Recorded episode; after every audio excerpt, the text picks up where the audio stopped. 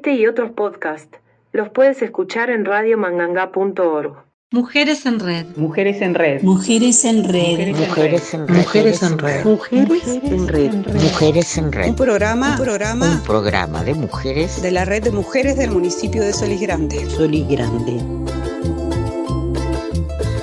Desde este espacio vamos a aportar a la construcción colectiva de la identidad de esta red, con la participación y las voces de las protagonistas e integrantes de este colectivo. Solís Grande es el municipio que está más al oeste del departamento de Maldonado y abarca las localidades de Solís Grande, Gregorio Aznares, Cerros Azules, Estación Las Flores, Balneario Las Flores, Bella Vista y Balneario Solís. Desde Radio Mangangá, esto es Mujeres en Red.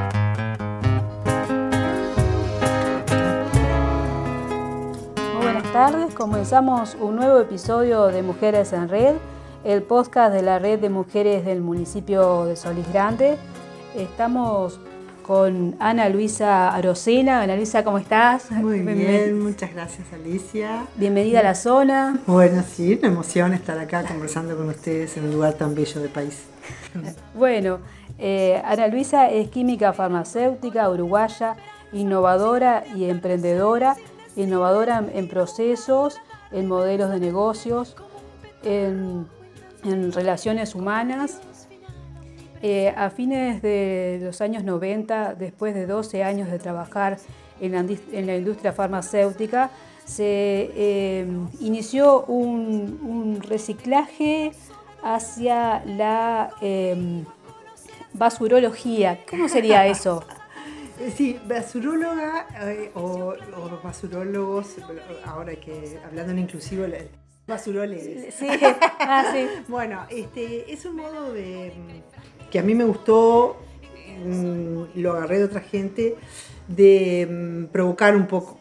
Ajá. Porque la gestión de residuos, sea, los nombres técnicos, este, aleja el tema de la gente. Y, y entonces la palabra basura la acerca, pero a su vez el, el hecho de que hay un conocimiento sobre la basura, el basurólogo, eh, nos pone de que se precisa conocimiento. Claro. Porque a veces en actividades tan rutinarias, tan que las hacemos sin pensar, parecería que no se precisa conocimiento. Claro. Y, y no, se La, precisa y basu- mucho. la basura es algo que, que está eh, en lo cotidiano, pero Sí. se puede revalorizar según las nuevas técnicas, nuevas tecno- te- este, Nuevas- tendencias, nuevas formas de pensamiento. nuevas y viejas. En realidad se valorizó, es es decir, yo te diría que el siglo XX destruyó la valorización de, de residuos, ¿no? Este, por ejemplo, para darte así ya un dato, o sea, el, el reciclaje de papel en, la- en el primer, los primeros 30 años del siglo XX era casi total. O sea, se- se- incluso se, se reciclaba el papel tacho, que así se llamaba, que era el que iba en los tachos de basura. Ajá. ¿Se acuerdan? Que se, Sí. se- recubría Sí, sí, el tacho de basura de papel de diario.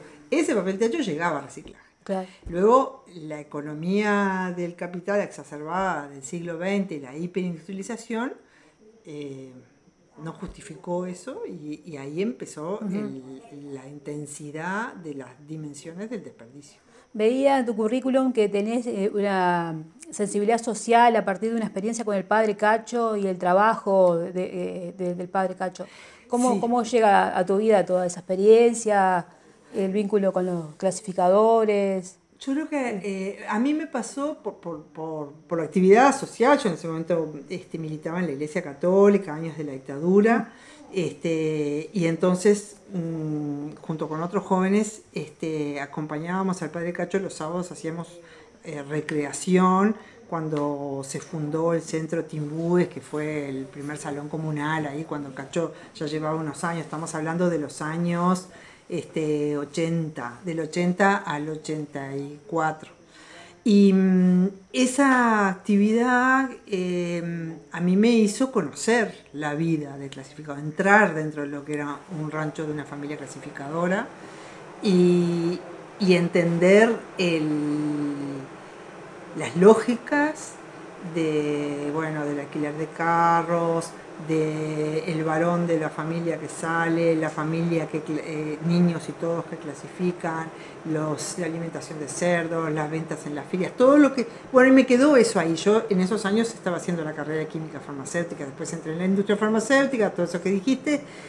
Cuando como dicen mis hijos que me picó un bichito cuando cuando con el tiempo me alguien me empieza a preguntar, ¿y por qué llegaste a esto? Ahí yo pude ver que en realidad eran dos carreras que yo hice en paralelo y que los residuos me juntan los dos temas, porque los residuos son materiales, objetos, sustancias, y, bueno, de qué están hechos es clave para eh, entender procesos, etc. Y a su vez, eh, es un del sector de, de todas las como se dice, las salidas no intencionales, ¿no? Todo lo que sale por una chimenea, todo lo que sale por un caño y lo que sale en los contenedores, todo eso le llamamos las salidas no intencionales. Por lejos, pero por lejos, el sector de los residuos, de la basura, es el más dependiente del ser humano. Porque en la chimenea, bueno, dependes del, del que, quien te la diseñó y quien te la construyó. Y bueno, y del que la opera. Pero es muy poca gente respecto a lo que implica un sistema de, basura, de gestión de residuos. Claro. Eh, y bueno, eh, ¿tenés algunos proyectos em, empresariales o comunitarios, empresariales? Este, ¿cómo, cómo son? Bueno, em, ahí el, el, bichito ese que me picó este, viene de, mis años de trabajo en la industria farmacéutica y a mí indignarme, un día me indignó, tengo algunos hechos concretos, así son, eh, la disparidad de la calidad de la tecnología que usábamos para producir medicamentos, que era muy alta, con la precariedad más absoluta que se usaba para la gestión de los residuos de medicamentos que no se vendían, los de proceso, etc. O sea, eran años, yo trabajé en la farmacéutica desde el año 84 hasta el 96. Este, en esos tiempos, en Uruguay, mm, en el año, hasta el año 96, por ejemplo, la, única ley que regulaba algo de los residuos era de 1935.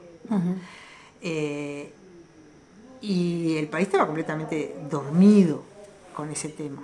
Nadie exigía nada. Pero yo ya empezaba a recibir y tuve además esa, no sé, yo que sé, una indignación espontánea, pero de viendo, diciendo, no, acá estamos haciendo las cosas muy mal. Me, dio, me daba vergüenza.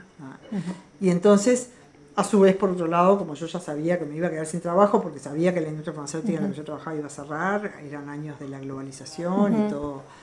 Eh, bueno, con mi pareja en ese momento dijimos, bueno, ¿por qué no y por qué no empezamos a, proponemos un servicio de gestión de residuos para los residuos químicos, los residuos uh hacia el área, los residuos de medicamentos, etc. Bueno, eh, ese por qué no, hoy es una empresa que se llama Triex, está instalada en el PTI del Cerro, Montevideo, tiene alcance nacional, somos 20 personas trabajando. Hace cinco, o sea, está fundada como sociedad anónima en el año 2001, o sea, desde el 96 al 2001 fue hacer eh, estudios y desarrollos. En el 2001 la fundamos y buscar alianzas. este, y mm, bueno, por eso ya tiene 22 años de empresa. Tuvo crisis gravísimas, de, casi nos fundimos, de, de, crecimos. O sea, si a mí me hubieran contado ese proceso, capaz que no lo hacía. sí, sí, sí, sí. Eh, yo me, eh, leyendo tu, tu currículum me, desayuné que hay una cámara de empresas de gestión de, residuos en el Uruguay. O sea, Exacto. Eh, ya, ya hay una cantidad de, empresas suficiente como para generar una cámara de... Uf, sí, sí, sí absolutamente. O sea, y, cuando yo hice mi posgrado de ciencias ambientales, que lo hice en 96-97, ya ves todo, eh, este, mi trabajo era la creación de una empresa de gestión de residuos industriales económica y ambientalmente viable. Ya en, ese, en esa formación, en ese posgrado, que en FLACAM, que este, con el arquitecto Rubén Pesci, que es el director, ahí yo ya concebí de que el país precisaba esa cámara. porque mm, no existe eh, viabilidad que una única instalación cubra todas las necesidades de gestión de residuos. Es innecesaria una red de em- entidades, llamale, sean eh, empresas típicas, sean cooperativas, sean organismos públicos, lo que, la forma que quieras, público, privado, con lucro, sin lucro. Pero es una red de eh, instalaciones que se precisan a sí mismas, Claro. entre ellas. Sí, sí, sí, sí, sí, como sinergia de las empresas. Y claro, una red, exact- eh, sí, exacto, que una, entonces, eh, por ejemplo, hoy nos pasa que, que de pronto una empresa que es en teoría competidora nuestra con algún tipo de servicio, pero viene a entregarnos residuos de que ellos no los pueden tratar y nosotros sí, nosotros al revés. Entonces Claro. se, se hace esa, esa este, intimidad entre distintos actores. Entonces, eh, y además había que- el país tenía que pasar por un desarrollo de, normas legales que ordenen. No teníamos nada. Claro. nada. Sí, sí, sí, sí. Lo único que teníamos era que las intendencias eran las responsables de los residuos domiciliarios. Cosa que casi nadie sabía. Todo el mundo creía que las intendencias eran responsables de todo. Claro.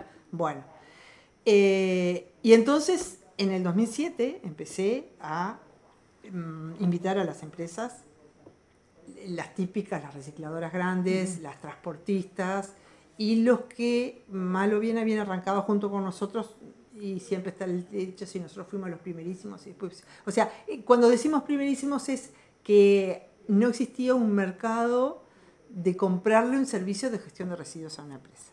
Solo transporte, solo era llévame esto de acá", Claro. Sí, sí, sí. Entonces, no, hoy las em- hay que pagar para que eh, te doy unos residuos de solventes y hay que pagar para que te los lleves y los destiles Ajá. y los vuelvas a poner. Te doy unos residuos de luminarias en base a mercurio, sean los tubos fluorescentes, las, las lámparas compactas, y me tenés que pagar porque eso cuesta mucho dinero. Que yo lo traslade y te, te- lo traslade, que tenga las autorizaciones legales, que tenga personal entrenado, eh, con seguridad médica, porque van a estar expuestos a mercurio, con, con todo un sistema de gestión de seguridad de la planta. Y después tengo que pagar el destino final de lo que resulta de ese Claro. tratamiento que tiene que ir a hacer la seguridad. O sea, Eh, es sí, sí, sí. Y- Eh, a mí me pasó, como que yo te comentaba de manera informal, que quería desprenderme de una, una impresora y no encuentro eh, la forma de, de hacerlo porque ya está rota, o sea, no quiero desprenderme de ella, tirarla en el medio ambiente, pero sin embargo, si, si, eh, eh, como es una sola, la, la empresa no me va, o sea, no lo va a venir a buscar a casa. no. Claro, Claro, nosotros, es decir, ¿por qué todavía no tenés una respuesta del sistema? Porque nuestro país todavía no tiene una organización de eh, esa responsabilidad tuya, que está muy bien, que tú estás ejerciendo, que es la responsabilidad del generador, de, de encontrar un tratamiento adecuado ambientalmente a tu residuo, eh, con los em, residuos tecnológicos es una manera de decir, es una, esa es una terminología que usa la economía circular, que es un lenguaje creado para, para comunicar todo esto y, una can- y ordenar conceptos. Eh, los residuos tecnológicos, tú no, no tenés capacidad real de gestionarlos adecuadamente. Entonces, eh, se precisa que el sistema se organice de quién es el que tiene capacidad real y quién va a pagar todo eso. Como todo eso todavía no está organizado, no tenés a quién dársela. claro.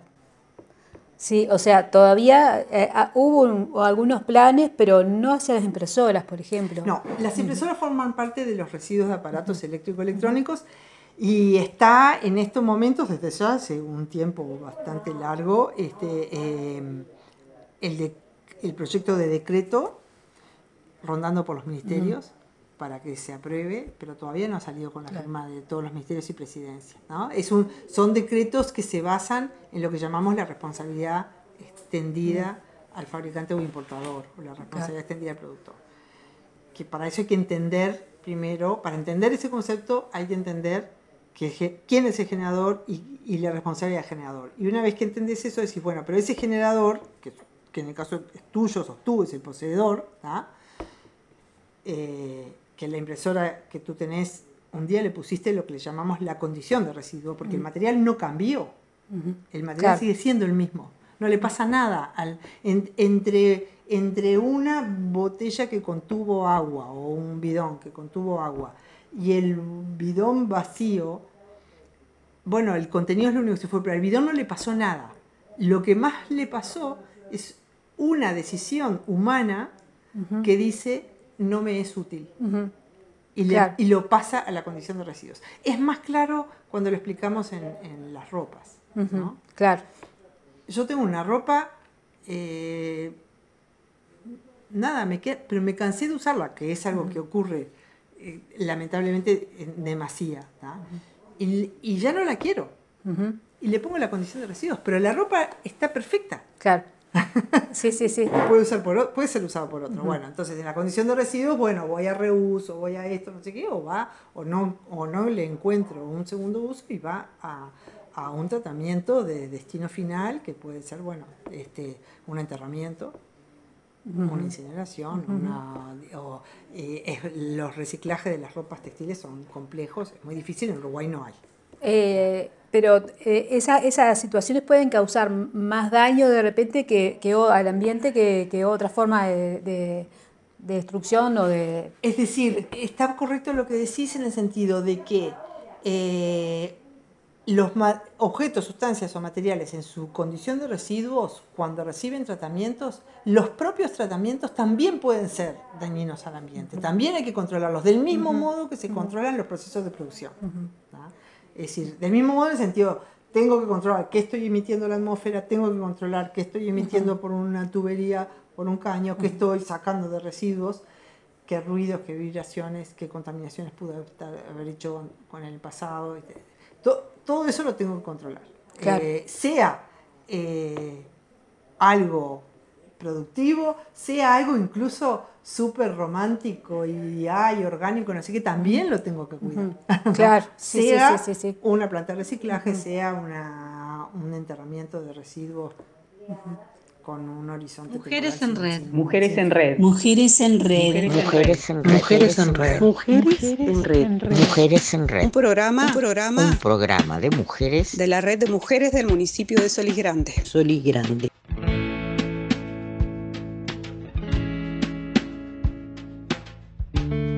¿Cuál es la situación eh, a nivel nacional al día de hoy en la gestión de residuos? Un poquito lo estuvimos comentando. ¿Y qué pasos podrían dar ahora eh, las intendencias y alcaldías? Viste que ahora ah, tenemos tres niveles de gobierno y bueno, está la comunidad en sí y bueno, diferentes... eh, en la parte de más, eh, qué gestiones se puede hacer, que Sí, sí, ¿Qué de, hacen? de- de organización, de sistema de gestión. ¿No? A gestión pensándola Gestión, como claro. acción, acción con conocimiento de. Exactamente. Bien. Eh, la situación nacional es tantísimo más eh, buena que en el año 96 cuando yo me puse en este tema. Eh, hay hoy, nos encontramos con un desde el punto de vista sobre todo de lo que es la- el ordenamiento jurídico y la institucionalidad. Eh, incluso desde lo operativo, pero sin embargo lo operativo todavía tiene un estado de situación que yo creo que muchísimas de las personas que pusieron preguntas acá y de todo lo que se conversa, en general eh, no sorprende a nadie que digamos, y va a estar fácilmente de acuerdo que digamos que no nos satisface la- los resultados que tenemos. La, en- sigue habiendo cosas sin clasificar. la sensación de desperdicio, este, pero sin embargo, si yo miro para atrás, si esta entrevista hubiera sido 15 años atrás, estuviera hablando mucho más de la limpieza y no de la gestión de residuos. Yo creo que la limpieza la hemos, eh, hemos alcanzado un escalón que ustedes ya no me lo están proponiendo. ¿tá? Este, y eso em, es interesante valorarlo. Y me refiero a la limpieza con es el vertido indiscriminado, desparramado de residuos fuera del lugar. Igual es un problema grandísimo, pero ya no es eh, la, De la entidad que- Sí, exacto, que, que porque era el caos. ¿ah? Ahora nos preocupa el tema de la cantidad de materiales y cómo hacemos para valorizar. Bien, estamos pudiéndonos eh, ocupar de eso. Entonces, el país hoy tiene un Plan Nacional de Gestión de Residuos aprobado eh, a finales del 2022. Este, eso implica, y eso es de una acumulación de conocimiento y de trabajo de una envergadura que la persona común no, no lo ve. No lo ve. Los planes de gestión de residuos es la herramienta, la respuesta que mm, tenemos como, como civilización actual, an- eh, la única que tenemos eh, para salir de los caos. Es decir, ¿se cumplen los planes? No, casi nadie se cumplen los planes. Ahora, sin planes nos quedamos en el caos. El, el plan nos da una guía. ¿tá? En algunos casos se van a cumplir, otras no, etcétera, y nos permite poner programas, eh, presupuestos, ta, ta, ta. Entonces, tener un plan nacional de gestión de residuos aprobado ¿Por qué tenemos un plan de gestión- nacional de gestión de residuos? Porque en el 2019 votamos un, aprobamos una ley madre que le- madre en el sentido de maestra, de paraguas, de que es para la, la regulación de la gestión integral de residuos. Y entonces, en esa ley, la herramienta plan de gestión de residuos está instalada como una obligatoriedad con, con toda una cascada, justamente. El plan nacional primero, luego vendrán los planes eh, de gestión de residuos departamentales, llegarán el nivel de los planes de gestión de residuos a nivel municipal y en, y en paralelo, eh, por otras regulaciones, pero también ya eh, ordenadas desde esta ley, están los, los planes de gestión a nivel institucional. Tenemos dentro de los servicios de salud, es el decreto del año 99, el, el primerísimo, el que rompió la racha de cero ley, que en realidad ahora es uno del 2009, una versión segunda. Los planes en las industrias, que es a partir de un decreto del año 2013. Y después los planes de gestión de residuos, de, de flujos de residuos que reciben esto que hablábamos hoy de la responsabilidad extendida del fabricante. Eh, y cada vez que usamos el concepto de responsabilidad extendida, que la ley del año 2019 la hace ley, porque antes lo usábamos, pero no lo teníamos establecida, este, la- es que ordenamos que el generador es el que posee el material y es el que elige ponerle la condición de residuos. Es esa ropa que yo podría seguirla usando y elijo no quererla más. ¿ah? Es esa botella que yo elijo desprenderme de ella, pero yo podría usarla en mi casa para otras cosas. O sea, entonces, ese es el generador, porque en definitiva es el que eh, orde- definiendo la persona, esa, ese, esa, ese poseedor es el que tuvo el beneficio y es el que tuvo la decisión de, de no tener esa. Es el que tiene realmente el poder de decir, ese material yo no lo voy a usar, no lo compro, no lo... No lo y, y ahí es donde realmente es la, la minimización de residuos contundente. Claro, capaz que, que- que tú decís que está la opción de no comprar, por ejemplo, eh, descartable. Ponele una decisión personal que pueda hacer una, una, cualquier No una persona consumidor. No consumir. No hago regalos. Ahora que viene la Navidad. Eh, a mí hoy, yo ya llamo un poco por deformación profesional y sensibilidad, eh, comprar un regalo me, me cuesta muchísimo. No tengo ganas de comprar materiales. Sé que van a ir al desperdicio y me duele, me duele el cuerpo. ¿ah? Entonces, en- basado en eso de que generador es el que somos nosotros, entonces, ah, porque hay gente que dice, ah, pero ¿qué termina siempre pagando la persona? La gestión de residuos. Sí, termina pagando las personas, porque, porque somos los que hacemos la vida en el planeta. Bien, ahora, esa persona aislada, como tú con la impresora, no puede hacer nada con estos problemas. Sí podemos hacer con, con un compostaje en tu casa. Eh, pero a un enorme, no vas a saber qué hacer con los residuos de medicamentos, con los residuos de pintura, con los residuos de los electroelectrónicos, con los residuos de un montón de cosas que realmente no vas a saber qué hacer. Y, si, y según donde vivas, ni siquiera vas a poder hacer nada Claro. con los restos de alimentos. Entonces, precisas extenderle tu responsabilidad a otros actores. Ajá. Entonces, desde ciudadanos, de domicilios y de limpiezas públicas, se la extendemos a las intendencias. Claro. ¿tá? Eso lo hicimos en el año 1935 y, y eso, y, y esa ley que fue muy innovadora, este, la ley 9515, que es la que le da las competencias a los eh, gobiernos departamentales, bueno, hizo que, que el país fuera Claro. destacado. de que, se, de limpieza. que se encargue de los residuos domiciliarios, que bueno, que pase a levantarla por, Y por ojo tu al gol. ¿eh? porque eh, puede haber, hay mm, mm, zonas del planeta que no, no le asignan a las intendencias por temas religiosos, por ejemplo. ¿tá? Entonces, eh, normal- los que tienen castas que no pueden tocar la basura, No hay un servicio. Ahora ya hay en casi todo, pero estamos, hablemos suponete 20, 30 años sí, atrás. sí. eh, nosotros ya tenemos tan naturalizado que vamos a tener un gobierno local que se va a ocupar de nuestros residuos domiciliarios. Pero eso no es lo normal. Eso fue algo que alguien decidió y lo implantamos. Claro.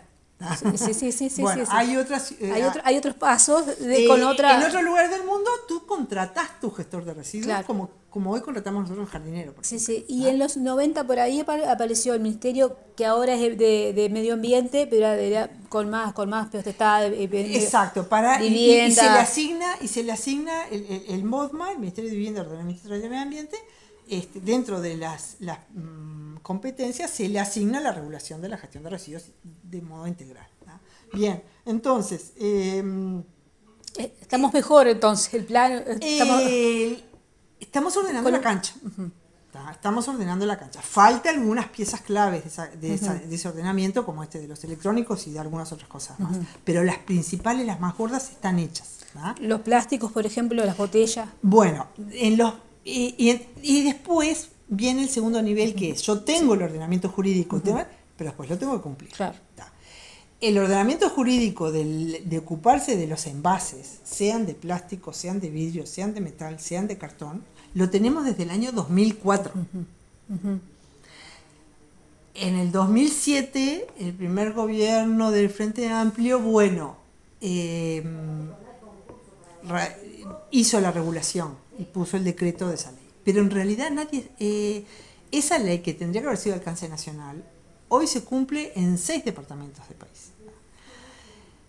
Bueno, el por qué y todo eso tendríamos que tener una entrevista de, Sí, sí, de sí. muchísimas horas. Pero eh, lo cierto es que este gobierno encuentra la situación con la ley del año 2019, que ¿qué hizo esa ley? Eh, basado en la responsabilidad extendida del fabricante, que ya no es la extiendo a las intendencias, se la extiendo a los fabricantes e importadores, los que ponen los artículos de consumo, ¿tá? le extendí a ellos, son las empresas que lanzan, la- lanzan las botellas, los envases a- al mercado, mercado. las, las que asumen mi responsabilidad como compradora de esa botella, de que haya un, una- un tratamiento adecuado. Eso está votado en este país desde el año 2004, pero casi nadie sabe. Eh, y los, los resultados sí podemos, es fácil decir de que son malos.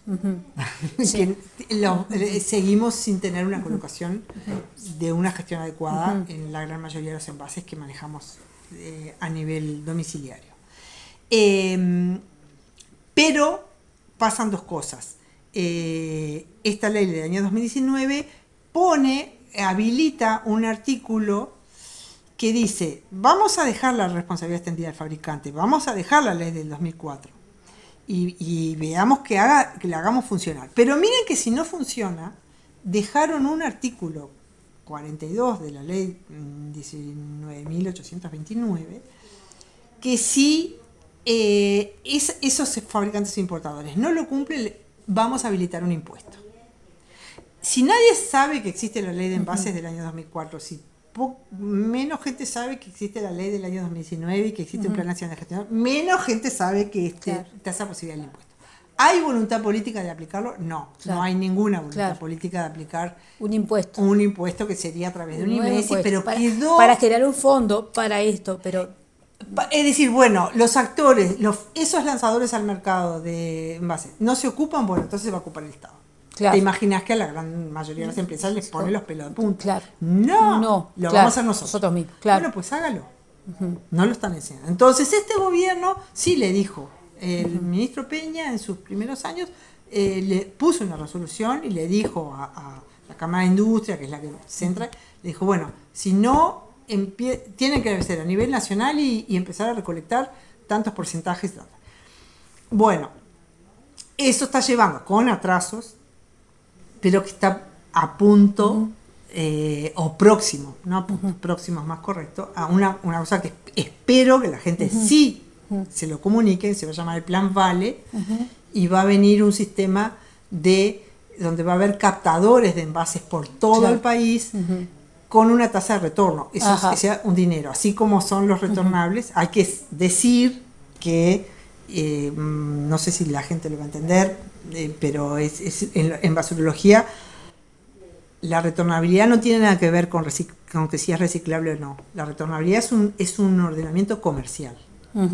El- el- aunque el envase vaya a enterrarse, yo puedo hacerlo retornar. La retornabilidad lo que quiere es captar algo. Entonces Claro. te doy una plata para captarlo. La reciclabilidad es una condición del tipo de material de que está hecho y si hay industrias que pueden reciclar. Por ejemplo, el vidrio, nadie discute que es un eh, eh, material reciclable, reciclable, pero sin embargo en Uruguay hoy no tenemos reciclaje de vidrio. Claro. No hay, no hay Ento- ninguna empresa que esté reciclando vidrio. No, no tenemos. Las que hubo cerraron. No hay una ecuación económica que permita la, sobrevivencia de esas empresas. Al- algo de vidrio desde, desde lugares muy especiales que juntan mucho vidrio se exporta a reciclar a Argentina o principalmente. ¿no? Este, pero la gran mayoría del vidrio hoy se está enterrando porque no hay reciclaje. Entonces, esto que está queriendo decir, tú dices el vidrio reciclable, sí. ¿El, vidrio reciclable en Uruguay no. Mujeres en red. Mujeres en red. Mujeres en red. Mujeres en red. Mujeres en red. Mujeres en red. Mira, otra pregunta que hay diferente, es un poco es, es diferente el tipo de, de elemento de que, de que estás hablando acá. Dice, eh, ¿qué experiencias hay del manejo de residuos como podas, eh, cortes de pasto? Eh, en, la, en, la, en esta zona lo que hay es una chipeadora. Eh, si, es, si, es carre- si es correcto ese camino, digo, ¿qué otras alternativas hay? No, es correctísimo. Es correctísimo. Lo, no, no, no conozco eh, cómo lo están haciendo. Eh, me parece que es el camino. eh, chipear y compostar. O sea, en un, pa- en un país, en una región donde la erosión es quizás todavía el, el principal problema ambiental, transformar en humus es indispensable. Entonces, eh, la poda debe ser chipeada, los pastos deben ser transformados, incluso los restos de alimentos. Lo que me animaría a, a aventurar una opinión sin conocer lo que están haciendo en Gregorio Aznares es eh, que la, ni las chipeadoras andan solas, ni, na- ni la gente nació sabiendo y precisan atención y recursos. Entonces es muy fácil encontrarse por el mundo, mm, la zona latinoamericana y Uruguay también, de que alguien eligió un predio y dijeron, ah, van a poner las podas y no hay nadie ni vigilando ni, ni ordenándolo, porque para que eso ocurra en, en- en el nivel de escala donde está, viene la, la, la etapa de la primavera o el otoño y viene, la- y, y tiene que haber una gestión ingenieril. Claro. No es, entonces, es salir de la buena voluntad para entrarlo dentro de Eh, lo- la acción con conocimiento, Claro. que eso implica presupuesto. Sí, sí, por ahora eso está en, en la égida municipal. Sería como un camino correcto, municipio y tendencia. Está perfecto, es ahí donde Sí. tiene que estar. Porque son residuos domiciliarios. Eh, claro. O, o, urba- o- o de limpieza pública, Claro, porque es celta. Entonces, está, eso está dentro de la ley 1935, es responsabilidad de los gobiernos departamentales con, con sus distintos niveles que sean. Y entonces está bien que en esos presu- Lo que pasa es que tiene que haber presupuesto. Claro. Sí, sí, sí, lo que sí, yo me tiene que haber más, este, lo que yo me cla- a- encuentro asegurar que- que normalmente se dé Es- claro, que es muy común que di- venga como un entusiasmo de algunos vecinos, algunos vecinos, y digan, ah, vamos a poner una chipeadora. Pero no hay un Claro. presupuesto de que la chipeadora va a apreciar cambio de aceite, que va a apreciar Claro. reposición. Ah, la chipeadora se rompió, se, Claro. se acabó el proyecto. Claro. Eh, no, Tiene que haber detrás de eso todo un plan y y un mantenimiento de ese. hay que gastar dinero. Hay que gastar dinero. Y es gastar dinero de los bolsillos de la gente. Sí, es gastar dinero de los bolsillos de la gente. es la, entonces, países más evolucionados que nosotros en todo este sistema, por ejemplo, va a decir, bueno, lo voy a pagar con unos impuestos donde hay gente que no tiene jardín y la gente que tiene jardín lo usa sin costo. No, te, te pago una tasa y te cobro, un- te cobro por el servicio. O te, ¿entendés? Entonces Sí, sí, sí, sí. empiezo a hacer una justicia económica de que lo paga el generador y no distribuyo los costos. Bueno, eso a cada uno sabe dónde el zapato que le calza, ¿no? porque de pronto políticamente yo puedo querer decir, no, no, no, yo lo voy a distribuir entre todos. Ahora, Lo que no, lo que no puede pasar, lo que no es sostenible, es creerse que voy a poner la chipeadora, el plata de compostaje, y que va a funcionar sola, sin, sin personas que lo ocupen, sin, sin mantenimiento para el chipeador. ¿Se entiende? Claro, sí, sí, sí, sí. Bueno, también hay, hay un eh, reciclaje, de, eh, reciclado de residuos plásticos. En el momento hay eh, una recolección de botellas de agua y de refresco. Eh, ¿Qué opciones puede haber para abarcar otros plásticos? Te cuento un poco. Hace en, la gestión pasada municipal, una, eh, una un joven que era guardaparque, acá Carol Fontes, que ahora está en otro, eh, en otra zona trabajando en Paso Centurión, y, este, y una vecina de acá de, de Bellavista que, que es fallecida, una persona muy, muy, este, muy querida y que, generó muchas cosas. eh, era profesora Albana Rom, ellas dos eh, generaron un proyecto que se llama Del desecho al hecho. Y esto tiene eh, un apoyo del municipio. y lo que se hace son bolsones de, donde se juntan la- las botellas y este, están en diferentes puntos de- del- del municipio y van a, una, a un galpón que hay en, en las Nagres, donde están eh, todos los plásticos. Acá el municipio se encarga de aplastarlos y enfardarlos y llevarlos a, a una fábrica que se llama Ecopet. eh, Es la recicladora de PET, que de PET. Uruguay, sí. Eh, algunos, eh, por lo por cercanía un poco de- de- del proyecto, sé que algunos de los problemas que hay a veces es cómo llegan las botellas que no siempre están limpias, o que a veces la gente confunde el bolsón y le, pone otro tipo de basura, pero en general está, viene bien, no viene tan mal, o sea, hay algunos problemitas ahora. eh, hay, una cartelería nueva, me parece que está, mejorando en el sentido que la gente está este, entendiendo más para qué es ese bolsón y está respetando más que se pongan solamente eh, botellas ahí. Eh, y bueno, acá, acá la, la pregunta era si se pudiera en este caso abarcar eh, otro tipo de plásticos, capaz, quizás. eh, No es municipio- recomendable. No. No, no es recomendable. El- la industria del reciclaje de plástico es muy débil. Es muy débil.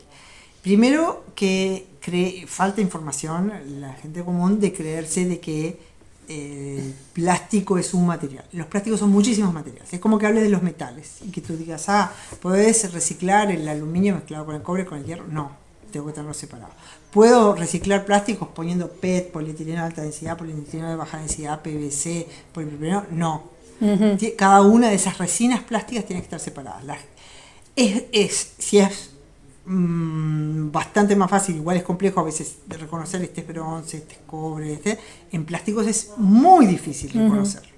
Entonces, la mezcla de plásticos debe evitarse desde el origen. ¿tá? Entonces, sabemos que las botellas de refrescos son PET. ¿tá?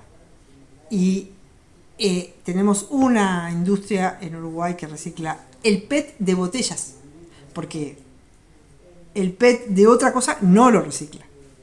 Y esto nos pasó por ahora con, con PET de, de viniendo de, de otros, de industria de medicamentos, dispositivos terapéuticos súper súper limpios, pero Ecopet no los toma. Porque primero está desbordado con los propios bidones de agua y todo. Eh, Tiene, tiene mucho trabajo. Y después porque no conoce la composición de... Entonces es...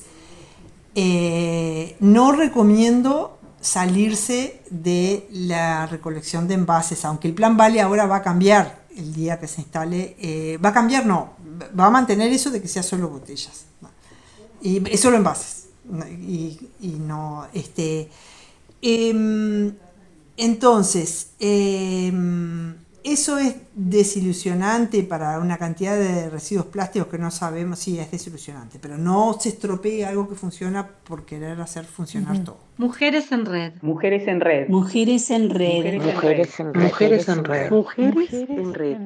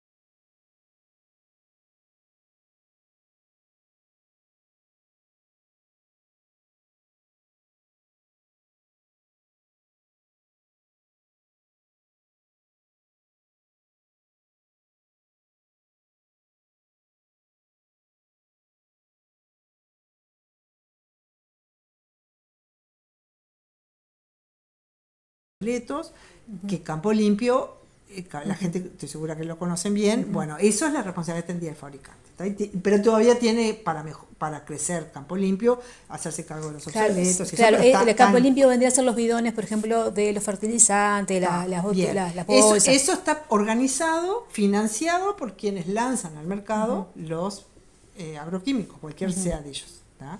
¿Basado qué? En la responsabilidad extendida al fabricante o importador.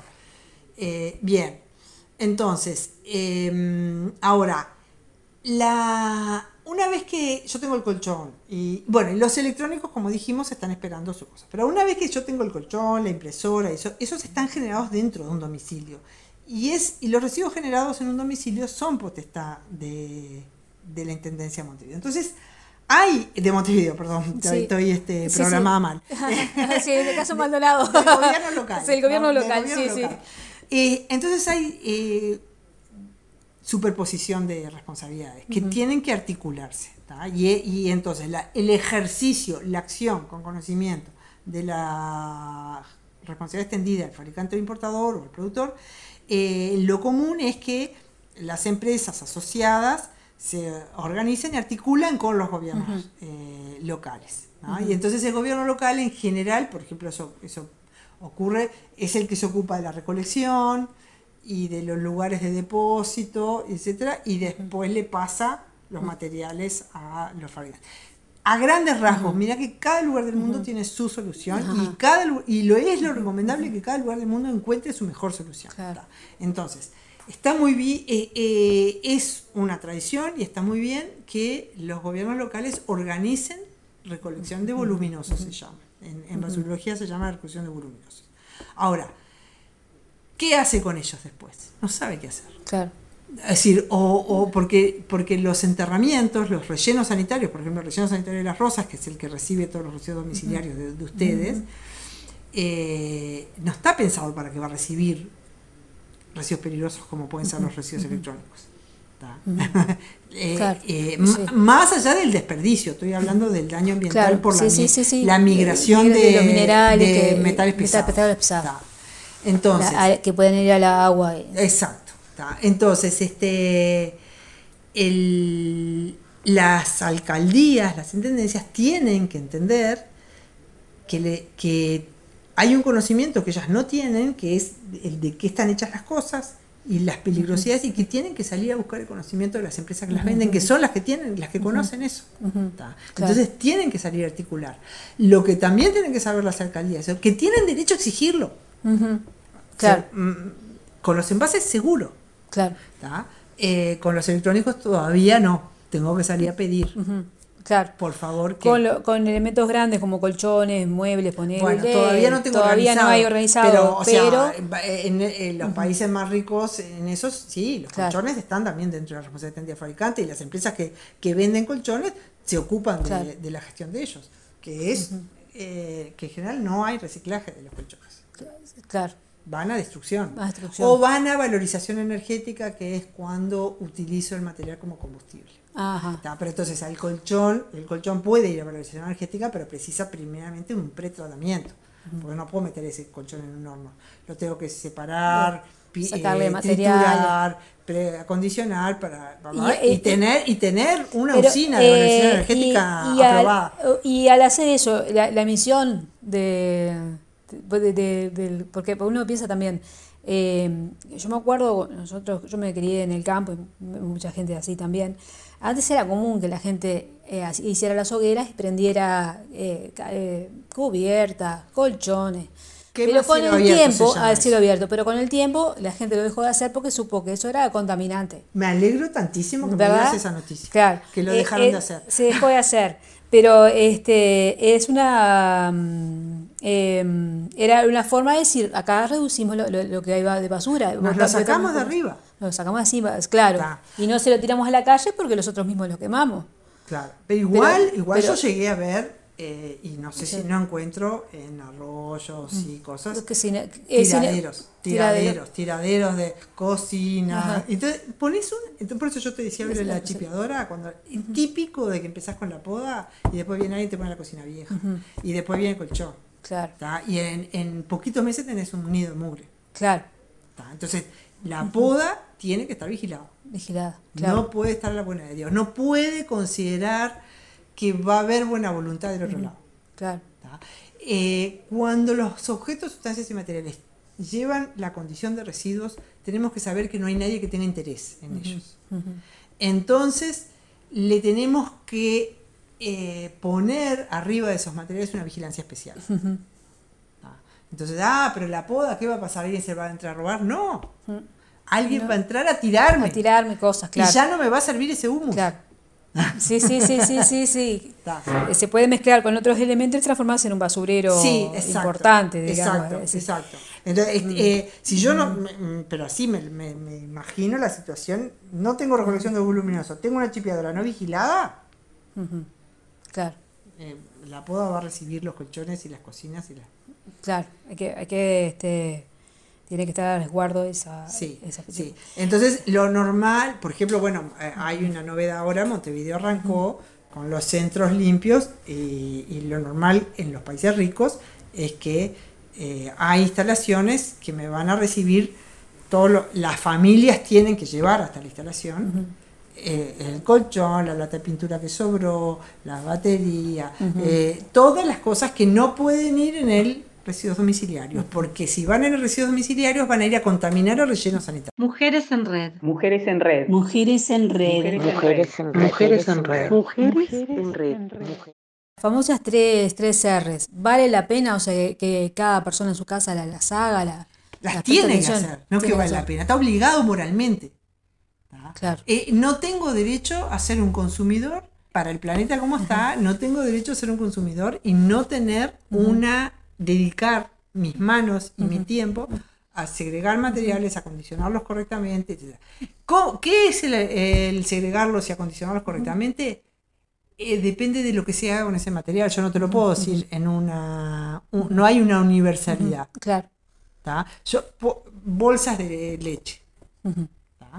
Eh, puede haber un lugar que, pre- que precise que te las reciba eh, escurridas o secas y abrirlas y enjuagarlas. Puede haber un lugar que por la tecnología, eh, no, dejarlas con la leche, el restito de grasa, no importa. Claro. No lo sé. Eso tengo que averiguarlo y tengo que demandarlo. Demandar esa información. Tengo que demandar a quienes les compro, a mis autoridades locales, que me den esa información. Claro. Tiene que haber cada vez más información al Sí. respecto de esto. Sí, Eh, otra, otro material que me preguntaban acá es eh, eh, Tetra Bricks, o sea, la, la La- botellita, tetras, sí, sí. los tetras. Lo mismo, o sea, técnicamente el reciclaje del tetra existe, el mercado existe, eh, en Uruguay hay una empresa que hace placas compensadas con, con, con una mezcla de plásticos y de tetra y eso. Le cuesta muchísimo colocar los productos, o lo de siempre. Claro. Entonces, pero eso no es responsabilidad del, del generador, que es el, el usuario. El, el usuario, el consumidor, lo que tiene que es demandar de que exista un lugar donde ponerlo ¿A dónde llevarlo? y que le cuenten qué se hizo con eso. ¿Qué pasó? ¿Qué pasó? Bueno, eh, eh, mira, quería, eh, eh, tengo tres compañeras que participaron a partir de enviarme audios, viste, de lo que ellas hacen en su vida cotidiana con, con los residuos. Bueno, buenas, soy Verónica Bada, estudié en el CURE Rocha, de la Tecnicatura en Artes Plásticas, y trabajo comprometida con el ambiente, buscando desechos y basuras plásticas en la playa. Lo que he notado en mayor medida es que lo que más encuentro son cosas plásticas de juguetes de niños y, eso me genera una interpelación bastante importante por el hecho de que les estamos enseñando a nuestros niños una cultura muy descartable. Entonces trato de, encontrar esas formas de, de la, el diseño industrial eh, y reinterpretarlas. Generalmente son cosas muy coloridas. Los plásticos suelen ser de colores bastante estridentes. Es la manera como más de identificarlos rápidamente en la playa a la vista. Y entonces eh, esas formas industriales trato de respetarlas en cierta medida, y, pero reinterpretarlas también con otras formas y bueno. que salga otro producto, un producto cerámico mucho más amigable, mucho más biodegradable, mucho más ecológico. Y también uso barro de ahí mismo, de la barranca de la playa, entonces eh, esto es como una contestación, un un poco de una contestación resiliente.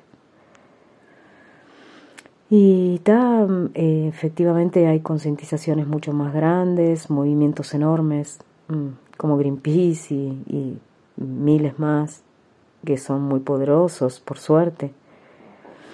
Pero bueno, yo apelo a sumar desde un espacio un poco más íntimo, eh, a apelar las conciencias, este, desde un espacio mucho más mínimo, porque me parece que está bueno incluso en esos pequeñísimos espacios no dejar ningún resquicio eh, indiferente de la conciencia con respecto del ambiente. Mujeres en red. Bueno, hola, soy Cecilia Matos, artista visual y bueno, y empresaria. eh, les cuento sobre el tema del plástico y cómo llegó a mí. Vivo en Las Flores hace muchos años, eh, ocho años permanente y visitando como doce. Y bueno, una de las cosas que me encanta es caminar por la playa, eh, invierno, verano, siempre. Y bueno, y salir, caminar y empecé a descubrir esos plásticos que me llamaron la atención eh, por muchas razones. Eh, una por los colores, que me di cuenta que en un plástico está contenido toda la atracción, ¿no? Un pedacito naranja, rojo, verde, muy fuerte, colores bellos y que en definitiva hacen que lo consumamos, ¿no? Y me llamó la atención de que en un pequeño pedazo sigue latente esa atracción. Em, también empecé, de alguna forma empecé primero limpiando, o sea, recogiendo cosas que me atraían y al mismo tiempo me disgustaba mucho encontrarlas en la playa. Eh, y estuve juntando mm, esos plásticos por un año por lo menos, hasta que, bueno, eh, temí tener un principio de Diógenes, esa cuestión de juntar basura, pero no, no era eso por suerte. Em, y bueno, eh, también me llamó mucho la atención encontrar eh, plásticos en general que todos tenían que ver con el tema de la belleza o la limpieza. plástico y basura, ¿no? Aerosoles eh, de antisudorales, ¿no? hechos como para hombres, así muy masculinos. Después plásticos de shampoo, plásticos de, productos de limpieza de la casa, em, no sé, muchísimo plástico que tenía que ver con la limpieza. Y bueno, pensé mucho en la contradicción de, tener algo que, realmente era para la limpieza, eh, ensuciando, o sea, contaminando todo el, el mar ¿no? y la playa. Así que bueno, eh, por ese lado eh, empecé a trabajar con ese plástico como material eh, para, el arte, que es un material tan válido como una acuarela, un óleo, bueno, es un material hecho por nosotros, pero con su potencial. Y bueno, me gustó trabajar con ese plástico un poco de alguna forma diciendo, bueno, estoy contaminando, pero al mismo tiempo esto lo puedo transformar, o sea, eso abre la, posibilidad de la esperanza. Em, y bueno, y uno de los temas que realmente me interesó en esto del plástico es eh, de la contaminación, es pensar mucho en cuanto a, a que tenemos realmente eh, cada uno una responsabilidad, ¿no? Eh, porque ese producto que es para embellecer nuestro cuerpo, nuestro pelo, nuestra casa, en definitiva, está desconociendo el medio ambiente, ¿no? Entonces, bueno, eh, ahí me puse a trabajar mucho en, mi obra el tema del deseo, em, de, sentir que nos falta cosas cuando tenemos tanto, el, el tema de, de, bueno, de querer siempre ser otra persona, otra cosa, mejorar, entre comillas, lo que muchas veces es inmejorable. Y, bueno, no es que tenga solucionado nada de esto, de estas preguntas, y uno siempre está trabajando con eso, pero sí eh, me, gusta mucho planteármelas, plantearlas así al mundo. Y bueno, eh, me gusta hacer talleres con plástico, eh, ¿por qué no poder hacerlo con ustedes en algún momento? me encantaría. Eh, y bueno, y también poder recolectar, eh, poder pensar sobre ese tema, reflexionar, no solo desde lo estético, sino desde el concepto, ¿no? Porque están ahí, qué significan. Eh, y bueno, y aprovechar, ya que es parte de nuestra cultura, ser más responsables y, también poder crear a partir de eso cosas bellas, que como dije antes, eso da la posibilidad de, de, que sí es posible transformar las cosas. Mujeres en Red. Hola, mi nombre es Virginia Silva y bueno, primero agradecer a, a la red de mujeres del municipio de Solís Grande por esta oportunidad y a Radio Mangangá por difundir temas tan importantes y tan sensibles. Hoy quisiera comentarles un poco lo que hacemos en casa para colaborar y cuidar nuestro medio ambiente. Eh, nosotros comenzamos durante la pandemia eh, a raíz de la iniciativa de la maestra Susana de la Escuela 17 de Gregorio Asnares. En aquella oportunidad mi hijo estaba cursando segundo año y nos propuso como tarea familiar comenzar a, a aplicar las tres R's, que significan reducir, reutilizar y reciclar. Y en ese entendido empezamos a eh, lavar todo lo que era plástico o nylon. el tema de, las botellas de, Coca-Cola, de cualquier refresco, le sacábamos la tapita que la guardábamos en un bidón aparte, seleccionadas por color, y a, las botellas las, las achatábamos y las llevábamos a los contenedores dispuestos en, nuestro, nuestro pueblo Gregorio Aznares. En aquel momento lo llevábamos a la escuela, pero después este, lo, lo continuamos llevando a otros, a otros lugares de acá del pueblo mismo. Y con todo lo que tiene que ver con el nylon, la maestra nos enseñó a abrir las bolsitas completamente, lavarlas, secarlas y después las vamos colocando en un bidón de salus de 6 litros y las vamos compactando de manera tal de que este, queden eh, muy compactas, va quedando pesado el bidón y eh, lleva mucha cantidad de nylon. Cuando digo nylon me refiero a absolutamente todo, desde el, embalaje de un alfajor, el nylon en el que vienen los fiambres, el nylon de la bolsita de leche, el nylon de las galletitas, todo lo que sea nylon que uno toma conciencia cuando empieza a reciclarlo de que todo es nylon. El pan viene en nylon, el fiambre viene en nylon, el caramelo viene envuelto en nylon. Todo es nylon y todo eso es sumamente contaminante y a veces un granito de arena que podamos aportar desde casa hace mucho y, nos ayuda a cuidar nuestro planeta.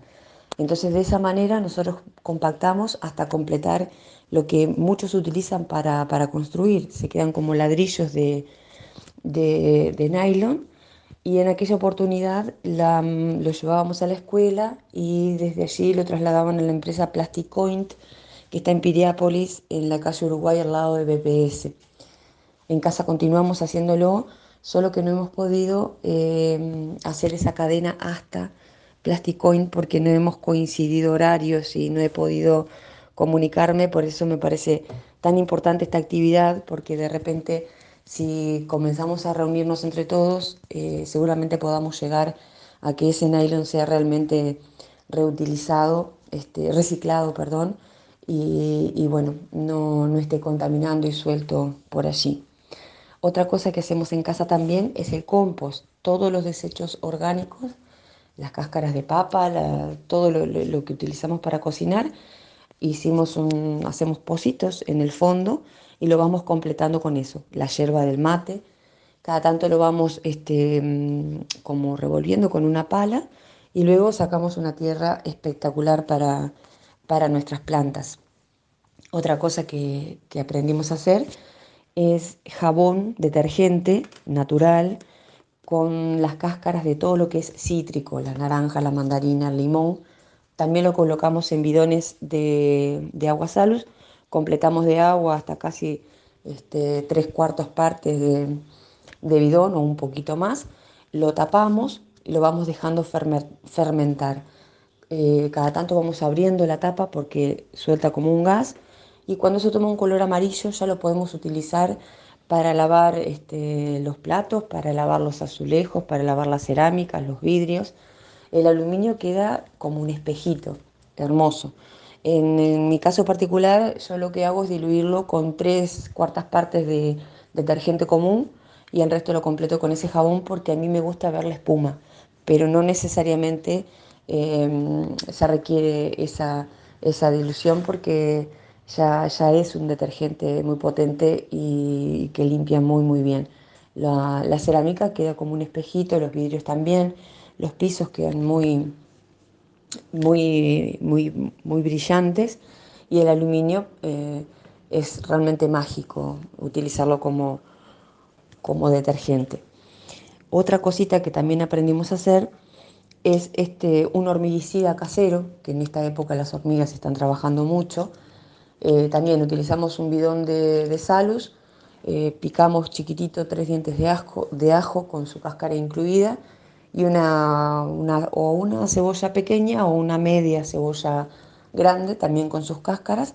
Lo completamos tres cuartas partes de agua lo dejamos reposar 15 días y luego ese producto lo, colamos, lo ponemos en, un aspersor, un tercio de, ese líquido, de ese alcohol de, de, ajo y cebolla y el resto de agua y eh, rociamos todas las plantas que tampoco las lastima, es súper natural y muy efectivo con, con, el tema de las hormigas. Y otro... Este, otro producto casero que hacemos también es eh, en, un, aspersor, en un dispensador, ponemos un, chorrito de detergente, un buen chorrito de vinagre, lo completamos con agua y para lavar vidrios, para desinfectar, para este, también limpiar eh, cerámicas del baño, es sumamente efectivo y, como le decimos en casa, tiene las 3 B, bueno, bonito y barato. Y bueno, después todo lo que podamos reducir de uso de plástico, ir a hacer los mandados con una bolsita propia, eh, los potes que vienen los helados, en el que viene el dulce de leche, tratamos de reutilizarlos como, como tuppers en casa. Eh, tratar de reducir al máximo todo lo que es nylon o todo lo que puede ser un material contaminante, disminuir el uso de, los aerosoles. Todo eso son pequeñas eh, grandes cosas que podemos hacer desde casa y que este, si lo hacemos todos va a tener un, gran impacto en el medio ambiente y lo vamos a poder cuidar y después no tendremos este, problemas. Eh, también hacemos huertita para casera, para, para tener el consumo de nuestros tomates, de nuestros morrones, del perejil, del tomillo, del orégano, la lechuga, la mostaza, eh, la, la Muchos de ellos nosotros lo estamos haciendo en tierra en este momento, pero comenzamos haciéndolo en macetas. Entonces a veces no necesitamos grandes espacios como para poder cultivar eh, las verduras que, consumimos y el sabor que, tienen es completamente diferente al que compramos en, el mercado. Así que bueno, yo los invito a, sumarse a, esta iniciativa de cuidado del medio ambiente y que también es muy saludable para, para todos nosotros tiene una gran importancia en, lo micro y en lo macro. Así que agradezco muchísimo la, invitación por esta participación y espero que comencemos a sumarnos cada vez más en, esta iniciativa que, que es muy, muy importante.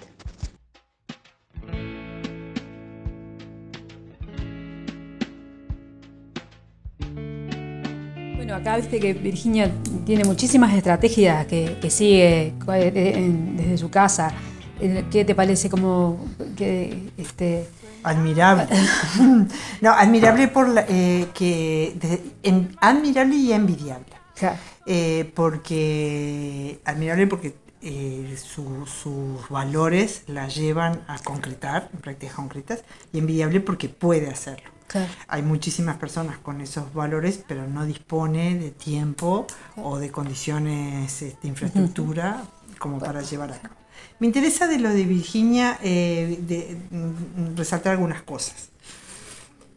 Eh, el compost, un sí, super sí enorme enorme. Incluso aunque esté en un edificio, este, sí eh, adentrarse y en ese sentido a quienes están en, los gobiernos locales, el fomento de las prácticas de compost debería de ser súper este, intensificado y que todavía eh, es escaso. Entonces, en ese, ese, de todas las prácticas que contó es la que yo más destaco.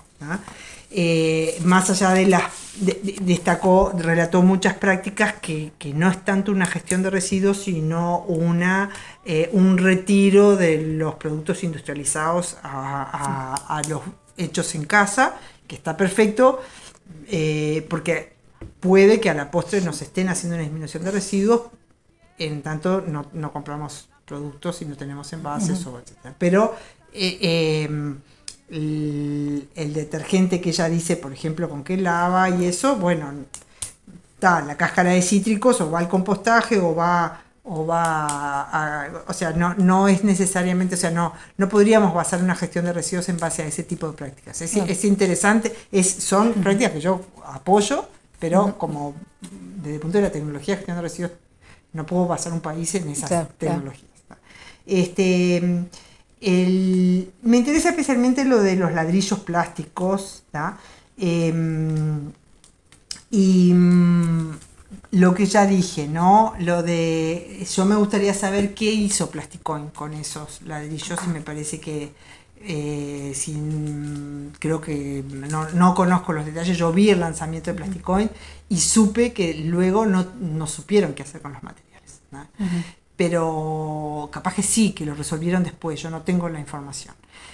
Pero sí, con todo el amor y la prudencia, este, señalo que hay muchísimo romanticismo a veces con esas prácticas y que después se juntan materiales que en realidad terminan todos enterrados porque nadie sabe qué hacer con ellos. O sea, con un bidón lleno de todo tipo de plásticas diferentes, eh, de plásticos diferentes, no puedo hacer muchas cosas. Eh, reciclar seguro que no. Reciclar seguro que no puedo.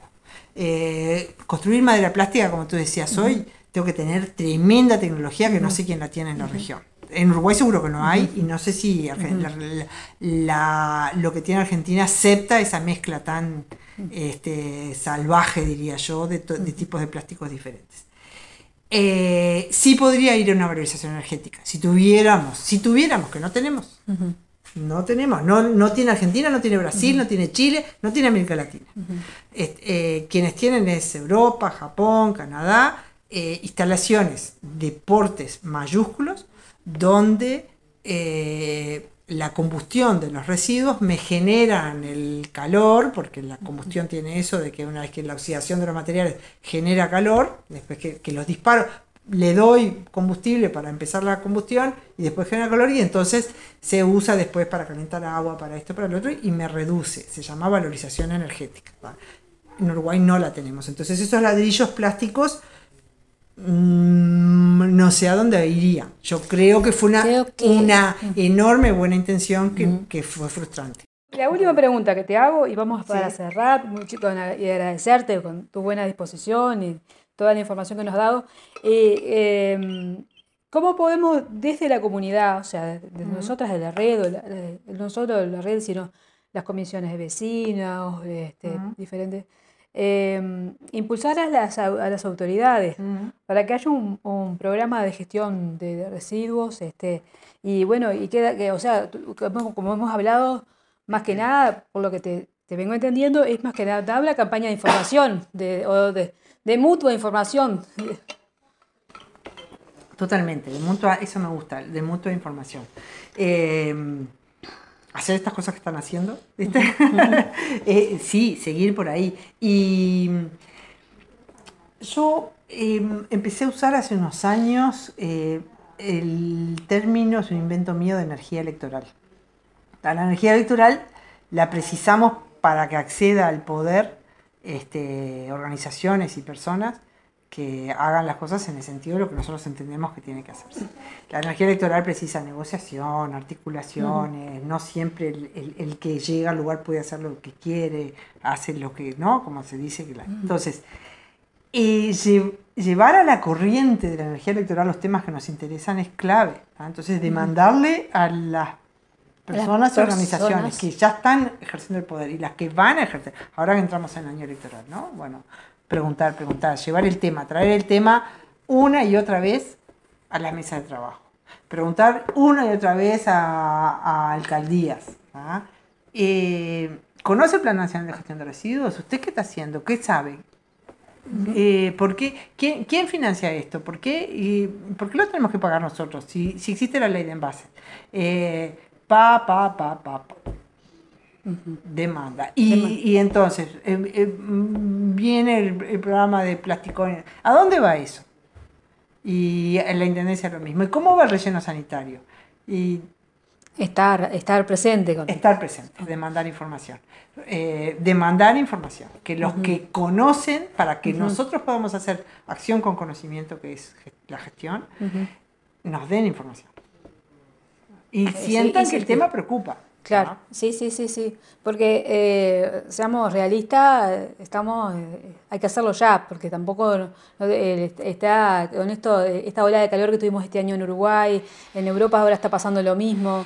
Eh, tengo una amiga que vino hace poco de Barcelona, ya también está con crisis con el agua, o sea, es ahora, o sea, hay que mover la cosa esta. Sí, sí, Mm. tal cual. Sí, sí, sí. Ah, es este, por eso es poner el tema entre los importantes. Ah, porque después viene la seguridad. Ah, ya nadie se acuerda. Tengo que, cuidar todo lo que tengo. Y todo lo que me apropié. Y Claro. me lo van a quitar. Y entonces, y está, y vos decís, ah, que eh, eh, soy una loca diciendo eso. No, sí, es la vida de la gente. está. Ahora, eh, es, es más importante el tema ambiental que el tema de la seguridad. Y, y Depende de- del zoom, de, de- de- de qué tan, con qué perspectiva estés mirando las cosas, capaz que sí. claro. Bueno, muchísimas gracias. Bueno, gracias a ustedes y ánimo con todo eso. Mujeres en Red. Está por finalizar un año más y en nombre de la Red de Mujeres de Solís Grande quiero mandarles a todas y todos los oyentes de esta radio que nos abrió sus puertas un saludo. Les deseo paz para seguir buscando el camino y disfrutar cada momento que la vida nos regala. Decirle gracias a Pablo y a Radio Mangangá por recibirnos y así nuestras voces pudieron escucharse. Bueno, yo soy José Lamasa y les deseamos muy, pero muy feliz año 2024. Respira y deja que el viento enseñe qu'il faut encore y. Respira y deja que el tiempo te pruebe qu'il n'est jamais. Cada armonía que el viento me trae me pone de nuevo a cantar. Nunca te olvides que todo es más fácil